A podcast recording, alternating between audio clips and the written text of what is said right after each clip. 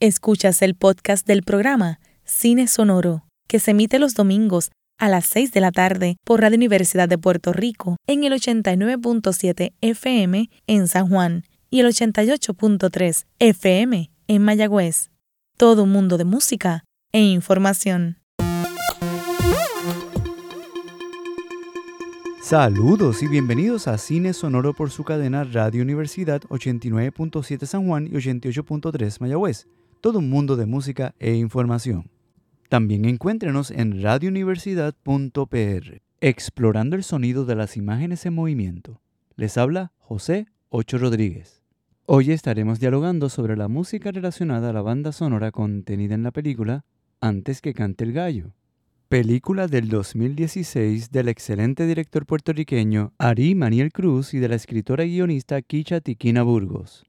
El diseño sonoro estuvo a cargo de Maite Rivera Carbonell y música de Eduardo Cabra, mejor conocido en el mundo de la música como Visitante, popular músico y productor de música urbana, el cual por su trabajo ha recibido varias decenas de premios Grammy. Queremos resaltar que la película Antes que cante el gallo resultó ganadora del premio a Mejor Película en el Festival de Cine Trinidad y Tobago, y participó en el 2017 en varios festivales internacionales, como el Festival de Rotterdam y el Festival de Cine de La Habana representando la cinematografía de Puerto Rico por todo el mundo. Las imágenes de Antes que cante el gallo narran la historia de Carmín, un adolescente de espíritu rebelde que se cría con su abuela en Barranquitas, Puerto Rico, mientras su padre cumple tiempo en la cárcel. Carmín sueña con algún día irse a vivir a Estados Unidos con su madre, que ahora tiene un nuevo hijo con su nuevo esposo. Ese sueño se desvanece cuando la madre se muda del pueblo sin ella, dejándola atrás. Esta situación de abandono concurre con varias etapas de su adolescencia. Forzada a permanecer en el pueblito montañoso del interior de Puerto Rico, Carmín, al igual que nos ha pasado a muchos de nosotros, no reconoce su lugar en el mundo. Todo esto va ocurriendo mientras reaparece su padre después de años en la cárcel, lo que apacigua el desencanto de Carmín. No obstante, su reiniciada relación con su padre estará llena de ambigüedades y complejidades llevando a la joven a exponerse a una sociedad sexualizada, conflictiva y en muchas ocasiones machista. Esta semana, sin lugar a duda, tenemos un deleite musical, pero sobre todo la asombrosa compañía de la protagonista de la película Antes que cante el gallo, Miranda Purcell. Miranda es actriz puertorriqueña y comenzó su actuación en cine en la película Under My Nails del 2012 y se consagra como una de las actrices más prominentes de nuestros tiempos, con el éxito en la película puertorriqueña Antes que cante el gallo del 2016 del director Ari Maniel Cruz y de la escritora guionista Kicha Tiquina Burgos. El sentimiento y realismo que le imparte a los proyectos que ha colaborado la posicionan como una actriz de alto dominio dramático, de caracterización y diálogo poderoso con el espectador y la cámara, adentrándonos en cualquier tema que presente y haciéndonos partícipes junto a ella de la historia que cuenta. Es más que un privilegio darle la bienvenida a su casa, Cine Sonoro y Cadena Radio Universidad.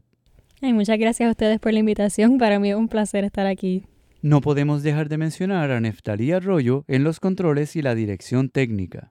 Definitivamente la película Antes que cante el gallo es una muestra impresionante de una realidad bien específica, donde se tocan diferentes temas sociales. ¿En qué momento te das cuenta que el libreto de Tiquina Burgos que tienes en tus manos es tan poderoso? Wow, pues realmente la primera vez que yo leí el guion, yo tenía apenas 15 años, así que mi perspectiva ahora en comparación a lo que verá cuando lo tenía 15 años es bien diferente. Sí recuerdo que era un guion que no se parecía nada de lo que yo había leído antes sobre todo en cuestión de los temas que estaba tocando sobre lo, lo, que pasaba en el área rural de Puerto Rico, esta relación entre familia que se podría decir disfuncional. Y recuerdo que era, exacto, bien diferente. No es hasta que me siento a hablar con Kisha que me cuenta lo personal que es esta historia para ella que yo me doy cuenta, wow, esto no es simplemente que es una historia diferente, sino que es una historia que tiene un significado y es como una manifestación de lo que son las emociones de Kisha, de su historia, de, sus vivencias. Entonces ahí es que digo, wow, yo no solamente estoy haciéndole homenaje a lo que, ¿verdad? A la historia de ella, sino estoy incluyendo la historia de muchas otras personas que de cierta forma han tenido experiencias similares. ¿Y esa relación con Kisha eh, durante el rodaje de la película, cómo fue? Wow, Kisha para mí, yo siempre digo que es como mi mamá artística, porque no solamente tenemos miles de cosas en común desde que fuimos a la misma universidad, es, nos parecemos mucho físicamente hablando y también tenemos como una perspectiva y unos gustos en el arte bien similares.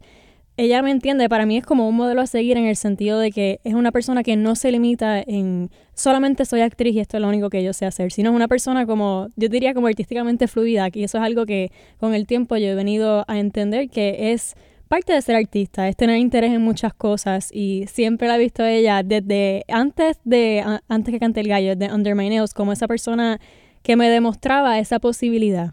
Así que la admiro muchísimo. Y ese aspecto de guionista, eh, obviamente ella es una excelente guionista, ¿no?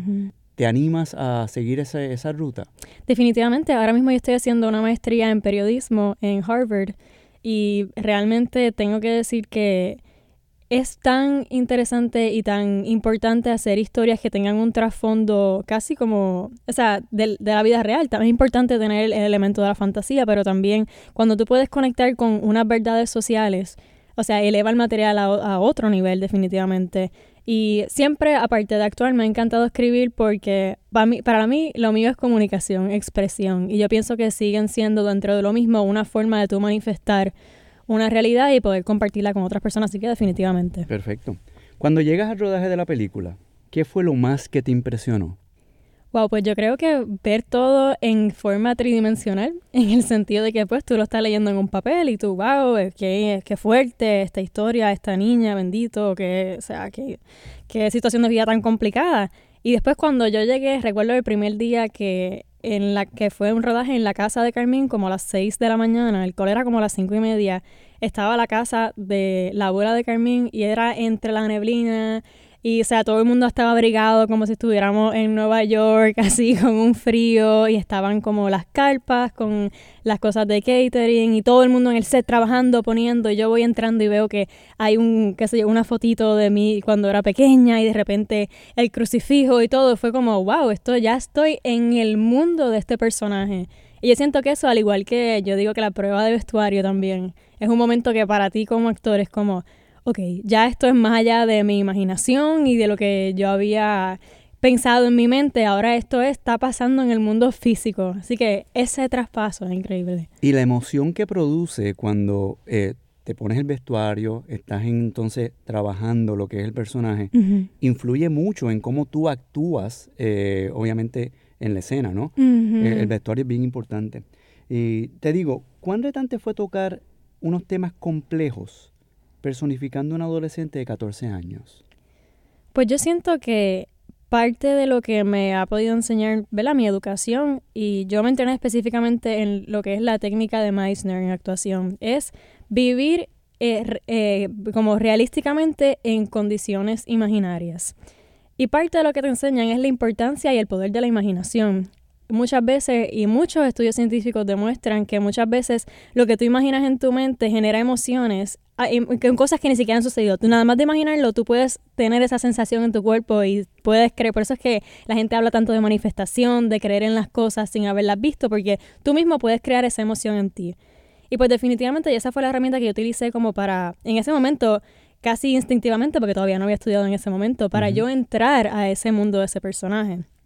Ahora, definitivamente yo tuve la suerte que eh, como parte de mi research pude hablar con muchísimas personas que habían tenido esta experiencia y cuando esas personas te cuentan los detalles que jamás yo hubiera podido tener como conciencia de esas cosas, pues me ayudaban a profundizar más, más obviamente la mentoría de Kisha, que me contaba también de de cómo había sido su experiencia, qué era lo que ella quería sacar, y pues de Animaniel también, que tenía una visión muy particular de lo que él quería lograr. Pues yo siento que la combinación de todos esos elementos fue lo que me ayudó a mí a poder transmitir esa, esa realidad y poder tocar esos temas complejos de la forma más sincera en la que yo pude haberlo hecho. Claro, hoy te pregunto, a siete años después del estreno de la película, claramente debes observar el largometraje con unos ojos más experimentados. ¿Qué piensas hoy de la película y la historia que se contó? Pues sabes que siempre dicen que uno nunca sabe y nunca puede medir cuál va a ser el éxito de una película hasta que no sale. Muchas veces uno lo hace y es realmente como por el amor al arte. Lo estoy haciendo porque siento que aquí hay una verdad importante que hay que contar, pero realmente uno no sabe cuál va a ser la recepción. Tú puedes a veces pensar que algo va a quedar brutal y después la gente no le llegó. O tú puedes pensar, bueno, pues hicimos esto y la gente le puede fascinar a otro nivel. Y pues yo siento que en la producción de Antes que cante el gallo se sentía como un aire como mágico realmente. Y yo quizás en, cuando era niña pensaba que era como que porque era mi, mi experiencia de como protagonista trabajando con personas con tanta experiencia pero ahora mirando hacia atrás realmente era que pues sí había la magia de personas que estaban bien apasionadas por contar historias que ahora han seguido a trabajar en proyectos impresionantes después de esto. Así que fue una mezcla bien espectacular. En términos de lo que trajo la película, pues abrió muchas conversaciones de temas sociales que yo pienso que son súper relevantes y que se deben seguir teniendo. Y siento que dio, abrió como esa brecha para que inspirara a otras personas a, a crear sus proyectos, a ver que en Puerto Rico se puede hacer este tipo de cine.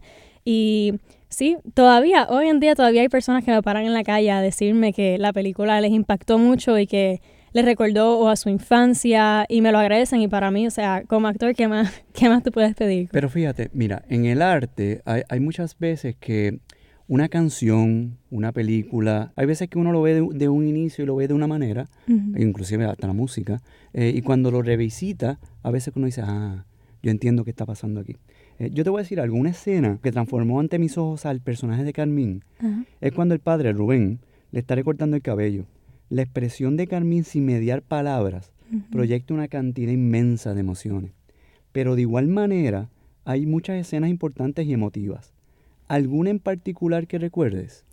Pues fíjate, yo te diría que tengo dos. Una a nivel personal y otra en cuestión del personaje. Siento que en cuestión del personaje, una escena que siempre voy a recordar es, pues la escena yo siento que más tensa de la película, que es cuando Carmín está en la cama con el papá y le da ese beso así de cariño que se puede interpretar de muchísimas formas. Y recuerdo que, pues, es el momento en la historia donde realmente tú dices, no, aquí es que finalmente va a pasar algo. Y era para mí el reto, que fue lo que trabajé con Ari Maniel y con José Eugenio en ese momento, fue cómo nosotros podemos llevar esto de una forma de que se puede entender que este personaje lo que quiere es poder acercarse a esta figura y no sabe cómo hacerlo y está confundida en si es amor, si es cariño, pero definitivamente hay un vacío que está tratando de llenar y pienso que verlo después en los playbacks y todo eso, logramos lo que queríamos. El poder de la escena y la tensión que crea, una tensión algo positiva y negativa, hay una mezcla bien interesante. Eh, Exacto. Yo considero a Ari Maniel Cruz como uno de los directores más completos y experimentados de nuestros tiempos. ¿Qué regalo te llevas de este trabajo con Ari y Kisha Burgos?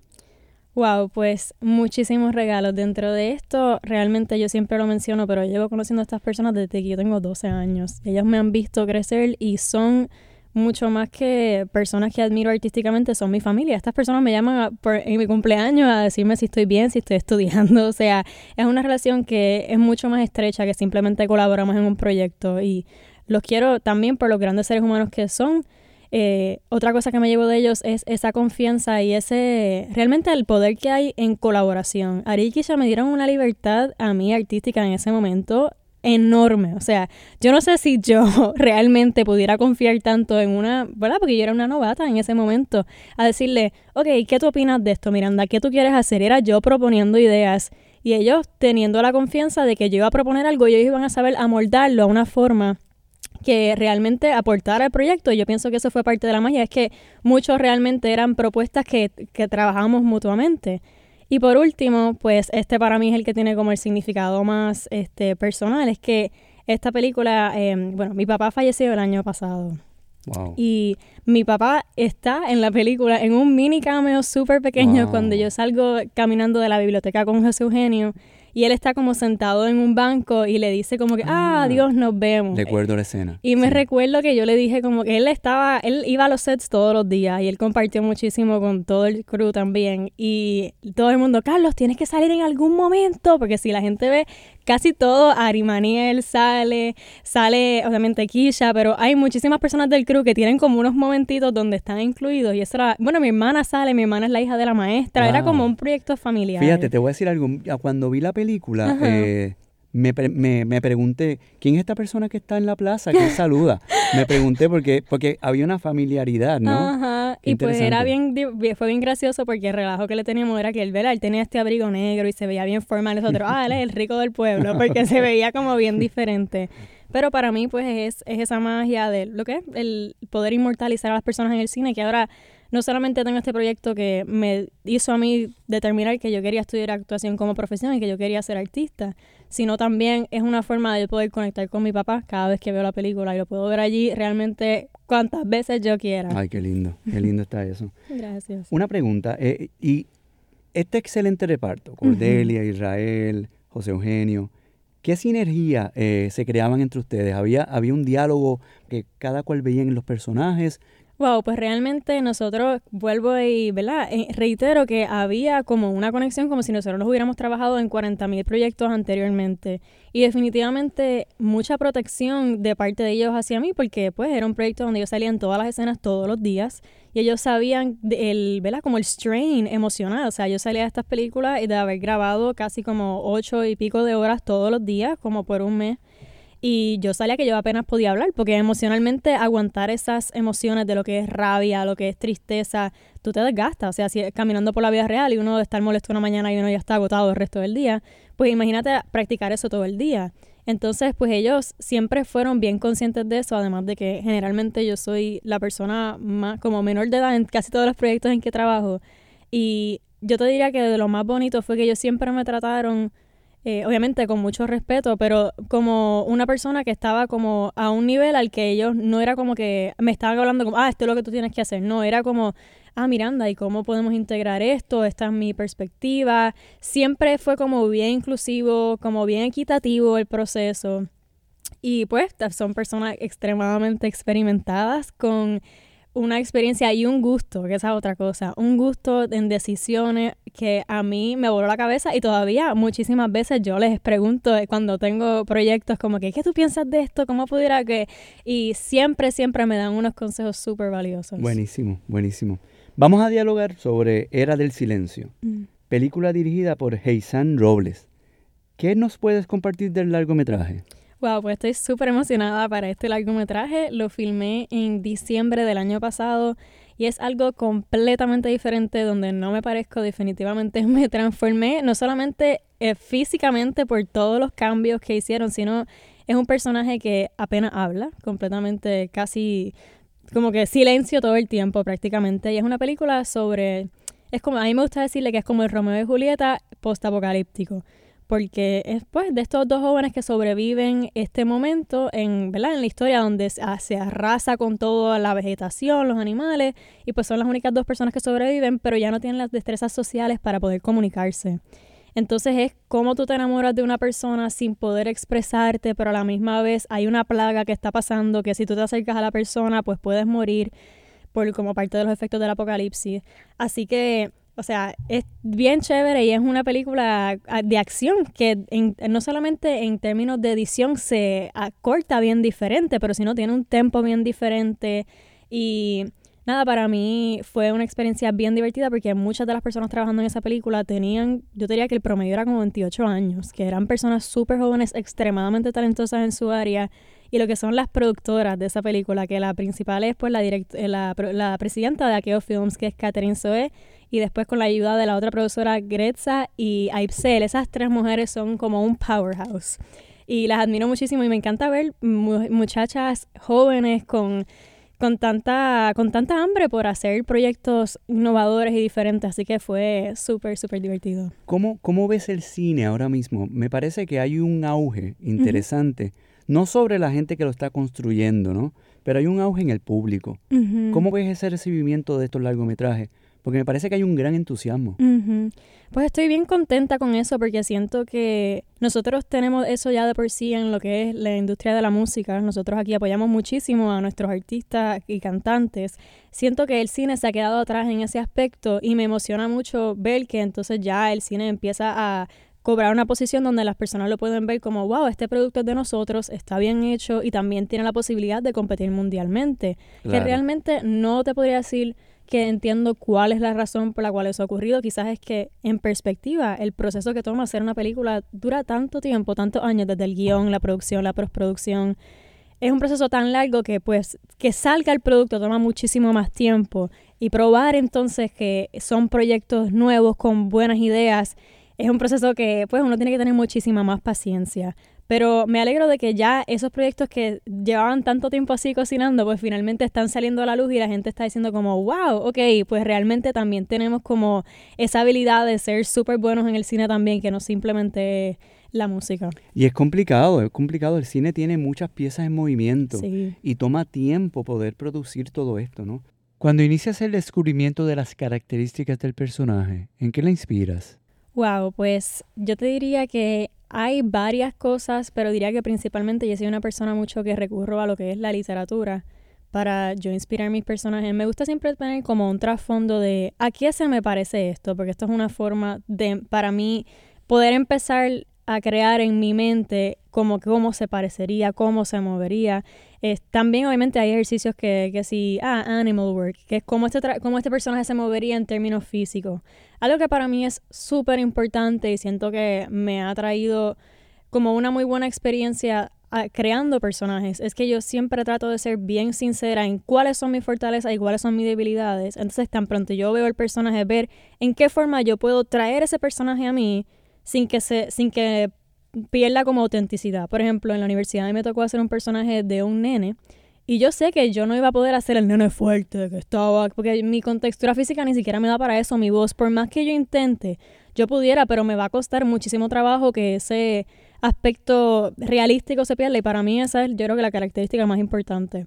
Así que yo empecé a pensar, bueno, pues este niño viene de una clase social alta, es adinerado, es, no le gustan los gérmenes, pues ya esto me da una forma de ser quizás como un poco más más reservado a la hora de moverse, más constringido, quizás en la forma en que se expresa no es tan así como masculino, quizás es más femenino, y lo fui llevando hasta que llegué como a ese happy medium y yo pienso que sí, que uno tiene que ser como actor bien realista en qué cualidades tú puedes exponenciar en un personaje y en qué otras formas tienes que ser creativo y encontrar la forma de tomar decisiones que al fin de cuentas hagan un personaje que sea como tridimensional, real y creíble. Claro, y un actor eh, tiene que ser un ente bien observador. 100%. Eh, uno tiene un montón de eh, herramientas ¿no? que uno usa, pero si uno no observa lo que está ocurriendo alrededor, es bien difícil llevarlo a un personaje. 100%. si pudiera solo nombrar una influencia musical y actoral, ¿cuáles serían? Pueden ser locales e internacionales. Wow, pues influencia musical. Bueno, pues yo te diría que yo crecí en mi casa con la música bossa nova, que era la música... Porque tú cantas. yo canto, sí. Sí, sí, es otro, es otro tema que tienes que tocar. 100%. Y a mí siempre me ha gustado eh, eh, realmente como cualquier tipo de expresión que sea, aparezca sencilla, pero que su creación sea compleja. Yo siento que la bossa nova personifica eso súper bien porque es, ¿verdad? Es una guitarrita, es como un samba más relajado, pero en el fondo tú vienes y si esa persona no tiene como un corazón y un espíritu detrás de eso, la música va a caer flat y no, simplemente no va a tener como esa resonancia. Más que a mí, pues esos ritmos me gustan mucho porque me ayudan como a desconectarme y a relajarme. A mí me gusta siempre la música que me pone casi como ese estado como meditativo en general. Así que definitivamente esa para la música y actualmente hablando, pues Wow, fíjate, yo vivo muy pendiente a actrices jóvenes que me inspiran mucho con su trabajo. Unas que he estado siguiendo mucho últimamente son Margaret Qualley, que hizo la serie Maid. Pienso que es una actriz súper, súper expresiva y también como muy sutil en su gesto y en la forma en que trabaja, que me, me gusta muchísimo. También Saoirse Ronan, también me encanta porque ella, yo siento que es una cualidad que yo trato siempre de llevar a mi trabajo, pero tiene como este elemento como de jovialidad que lleva a todos sus personajes. Yo pienso que, pues, a fin de cuentas, actuar es como un juego. Tú lo tienes que tomar en serio para poder llevar la historia a, ¿verdad? que sea algo que la gente pueda conectar, pero uno siempre tiene que tener en mente de que lo divertido es tú, pues, conectarte con esa parte de ti que utiliza tu imaginación, que eh, responde sí a todo, a todos los challenges, ¿verdad? Que te tiren en el momento en el set. Y pienso que esa, como esa alegría por el trabajo se nota en el trabajo al final. Y yo pienso que ella es una persona que transmite eso muy bien. ¿Y cuando estás en el set, usas la música como medio de relajación entre escenas? Pues sabes que no necesariamente en el set, pero sí antes de llegar al set. Si yo voy en el carro, pues sí, es como para irme entrando al mundo del personaje, pero cuando estoy en el set me gusta estar realmente presente con, pues con las personas que están ahí. Me gusta, yo no realmente estoy como en un rincón esperando a que sea mi escena para después entrar. No, yo me siento que si yo estoy como que con las vibras, ¿verdad? De lo que está ocurriendo en el momento y con la energía de todo el mundo, pues se me hace más fácil como entonces entrar de eso a la escena, que yo estar completamente desconectada para entrar, porque siempre yo siento que uno tiene que tener como ese awareness este, de lo que está pasando también para uno entonces sentirse que está más conectado. Perfecto. Cerrando nuestro diálogo con la excelente y carismática actriz Miranda Purcell, nos encantaría que nos comentara sobre sus proyectos más recientes, incluyendo Crudo 69, piezas selectas de un año de escritura salvaje de Kicha Burgos, y sobre su colaboración en Somos Cine. Wow, sí, pues el proyecto de Crudo 69, eh, entré a ese proyecto porque Kisha, como he, mencionado anteriormente, eh, y yo nos mantenemos muchísimo en contacto. Y este libro que ella escribió es como unas pequeñas microobras. Ella decidió hacer una lectura en el Bastión, en Viejo San Juan, y me, me contactó para poder ser parte de eso y traer algunos de esos personajes en esos, en esos como micro secciones y microobras. Eh, a, la vida prácticamente. Fue una experiencia bien divertida porque pude volver a trabajar con José Eugenio, estaba Laura Isabel allí también, Joseph Soto. Y pues fue una experiencia, eh, Pedro Juan también, muchísimo, muchísimos actores que hace mucho tiempo, ¿verdad? No había tenido la oportunidad de trabajar con ellos por haber estado fuera y haber regresado, así que fue una, una forma bien bonita de reconectar.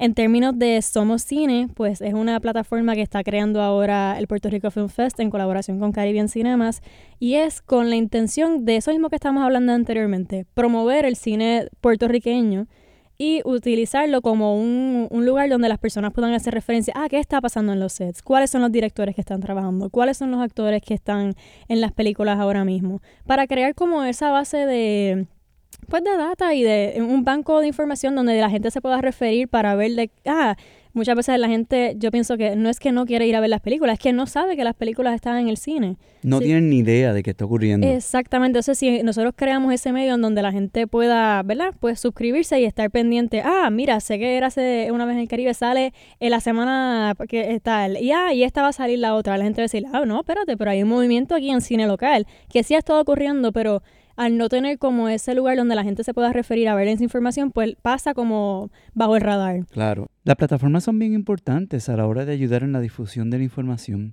Aprovecho y les recuerdo que nos pueden buscar en radiouniversidad.pr y en Facebook como Cine Sonoro. Agradecemos nuevamente a la actriz Miranda Purcell por la visita y la excelente plática. Muchas gracias, en verdad fue una conversación súper divertida y ojalá pueda regresar en algún otro momento y tener otra conversación con ustedes. Definitivamente ya es un compromiso que regreses a dialogar con nosotros. Muchas gracias. Recuerde escucharnos todos los domingos a las 6 de la tarde en Cine Sonoro, por su cadena Radio Universidad 89.7 San Juan y 88.3 Mayagüez. Todo un mundo de música e información y en radiouniversidad.pr, sección de podcast. Se despide momentáneamente José Ocho Rodríguez y hasta la próxima banda sonora.